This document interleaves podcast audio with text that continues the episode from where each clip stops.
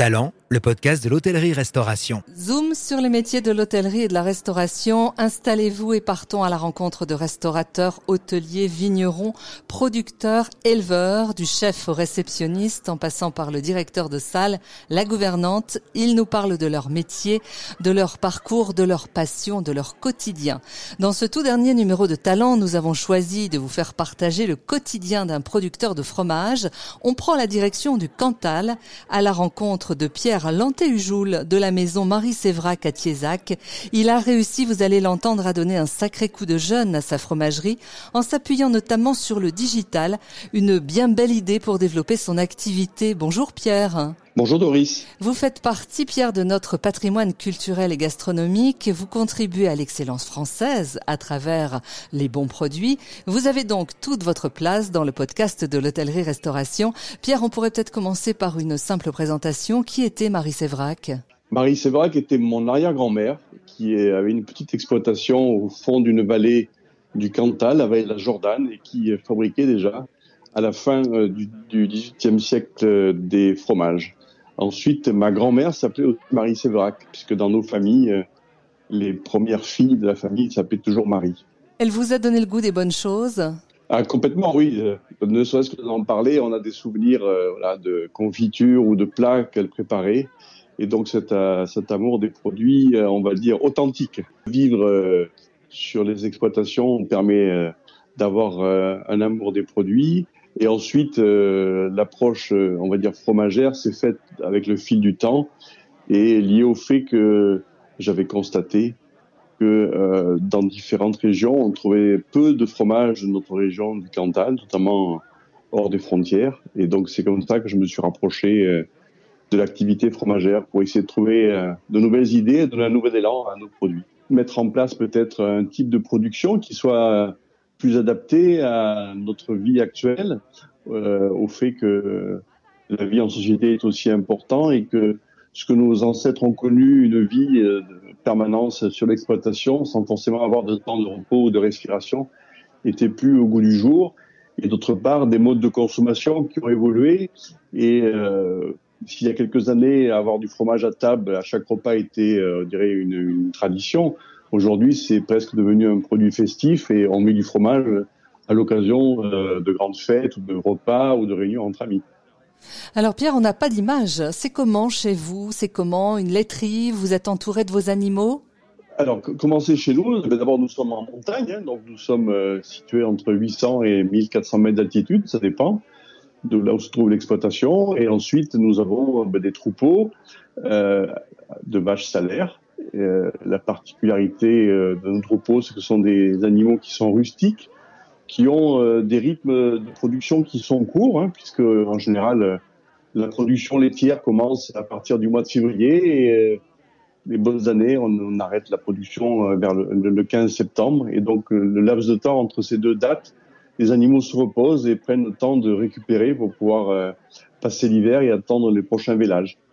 Alors que fabriquez-vous, euh, Pierre? Quelle est votre, votre force? Quels sont vos atouts dans votre fromagerie? Alors l'idée a été de créer, on va dire, euh, un Cantal allégé ou d'un format plus petit. Et euh, aujourd'hui, donc nous fabriquons des petites formes de fromage qui font 700 grammes et qui sont fabriquées sur les exploitations. On trait les vaches matin et soir. Ensuite, tous les matins, on transforme le lait euh, pour pouvoir euh, obtenir euh, ce qu'on appelle la tome.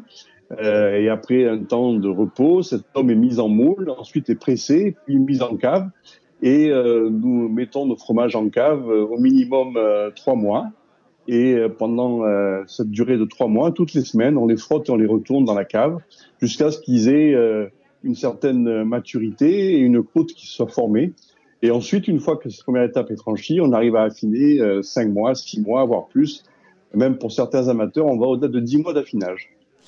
Le Cantal, c'est une destination fromage par excellence. Ah oui, tout à fait, oui. C'est un département qui, euh, je pense, un des rares départements qui porte euh, le nom d'un fromage. Alors justement, est-ce que c'est une, une, j'allais dire une bonne idée? Ce serait une occasion aussi pour vous peut-être de créer tout un circuit touristique autour du fromage, euh, l'agritourisme? Oui, alors tout à fait. Donc on a commencé un petit peu à, à approcher ce genre de, démarche euh, par le biais, on a adhéré à des euh, plateformes euh, de vente en ligne et qui donc proposent nos produits aux consommateurs et on propose même à certains consommateurs d'adopter entre guillemets, si vous voulez, des vaches du troupeau et on leur offre la possibilité, pour ceux qui le souhaitent, de venir passer une journée sur l'exploitation pour voir l'animal qu'ils ont adopté, pour pouvoir échanger avec nous, voir comment ça fabrique et euh, voilà, connaître un petit peu la vie euh, dans nos montagnes pendant les mois d'été. Alors justement, ça c'est très intéressant ce que vous nous dites, c'est-à-dire que l'on peut, grâce aux outils euh, digitaux, adopter un animal chez vous? Oui, alors si vous voulez, c'est une adoption, on va dire fictive, hein, mais on met on met en ligne les photos de certaines vaches du troupeau avec leur prénom, et donc les consommateurs ont la possibilité en allant sur le site de choisir euh, Nikita, Bataille, Hortense, je vous donne quelques noms. Et c'est une, adoption virtuelle, mais en échange de cette adoption euh, et d'une participation financière, on leur envoie euh, deux ou trois fois par an un colis avec les fromages de la vache qu'ils ont choisi. Comment vous est venue cette idée? Ah ben, l'idée, je, je, me suis, euh, je me suis rapproché d'un site ou d'une démarche qui existe, qui a vu le jour en Espagne. Ce sont des producteurs d'oranges qui à un moment donné avaient trop de, de production qui ont cherché un moyen pour euh, écouler leur, surproduction ou leur production euh, de base. Et donc, ils ont créé comme ça des liens avec des consommateurs. Et petit à petit, cette démarche s'est amplifiée et aujourd'hui rayonne sur euh, plusieurs pays européens. Aujourd'hui, ça nous permet donc au départ de notre, notre vallée profonde du Cantal d'expédier nos fromages deux ou trois fois par an sur l'ensemble de l'Europe. Exactement, c'est une superbe mise en avant pour l'international. En fait, c'est une belle ouverture.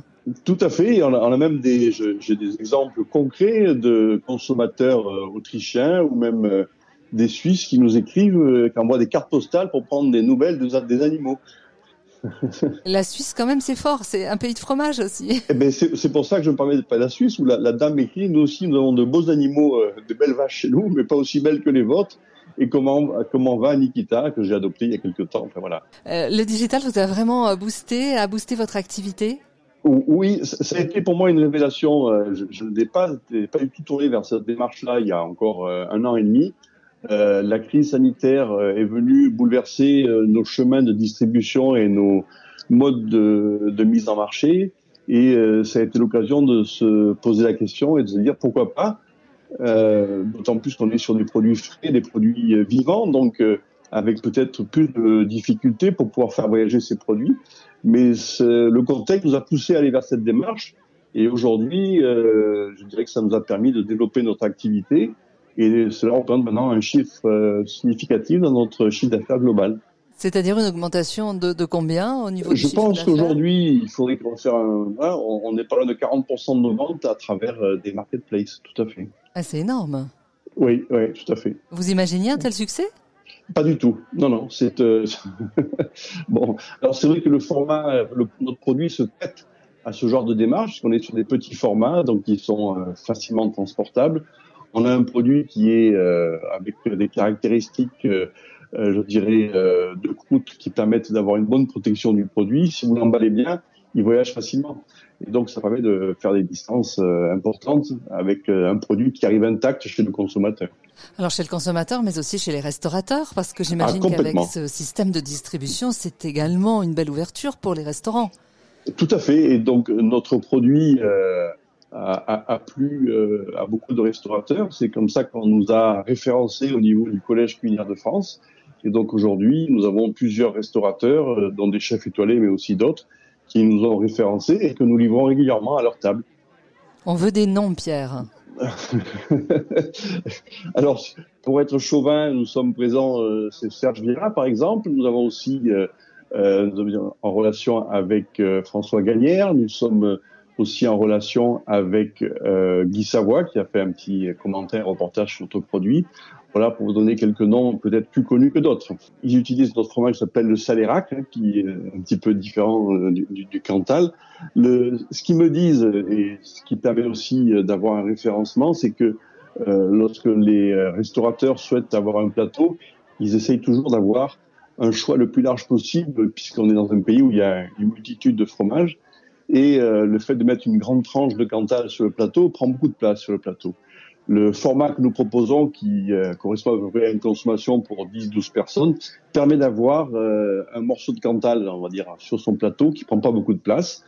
C'est facilement découpable et en plus, il n'y a pas de perte. C'est-à-dire qu'une fois que vous avez euh, ouvert le salérac, il est consommé, il est consommé le temps du service. Quand vous avez une grande tranche de fromage, il est au contact de l'air, le fromage sèche, il peut y avoir un peu de perte. Et donc, voilà, le salérac correspond tout à fait à ce que les restaurateurs recherchent pour avoir une, euh, on va dire, la présence d'un produit auvergnat ou du Cantal sur plateau.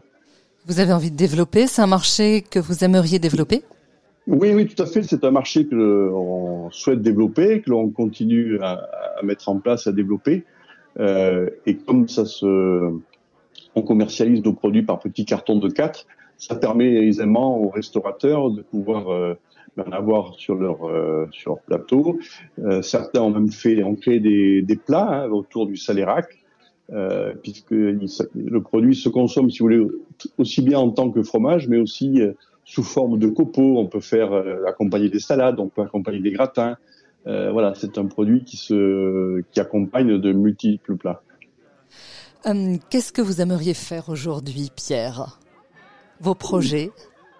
Mon projet est de développer aujourd'hui euh, l'activité existante et euh, de développer à l'export et de pouvoir, euh, je dirais, à moyen terme, avoir la majorité de l'activité qui soit consacrée vers des destinations hors du territoire français. Ben, c'est-à-dire que je souhaiterais développer les ventes de Salérac sur le continent américain, sur l'Asie, parce que je pense que là aussi notre produit se prête bien au mode de consommation.